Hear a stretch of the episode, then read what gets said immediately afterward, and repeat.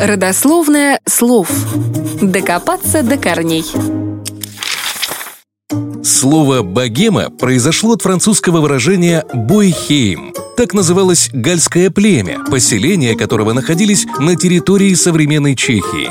Примечательно, что во Франции название Чехии ассоциируется с кочующими цыганами, поэтому первоначальным значением слова было «цыганщина».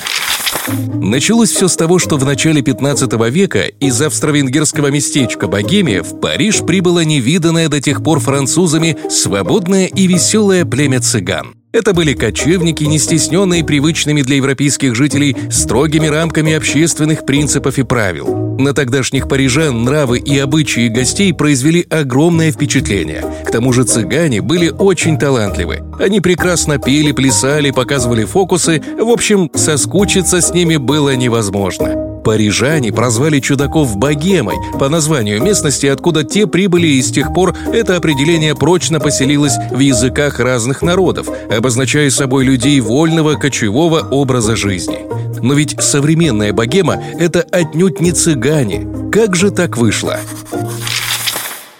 Середине 19 века во Франции появилось на свет произведение Анри Мюрже под названием «Сцены из жизни богемы».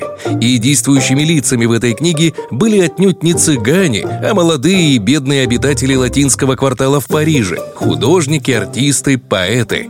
Творческая молодежь была столь же неустроена в бытовой жизни, как и племя цыган, но, являясь частью трудового народа, она все же оказалась максимально приближена к обществу богачей, которое искало развлечения развлечений и находила их в искусстве.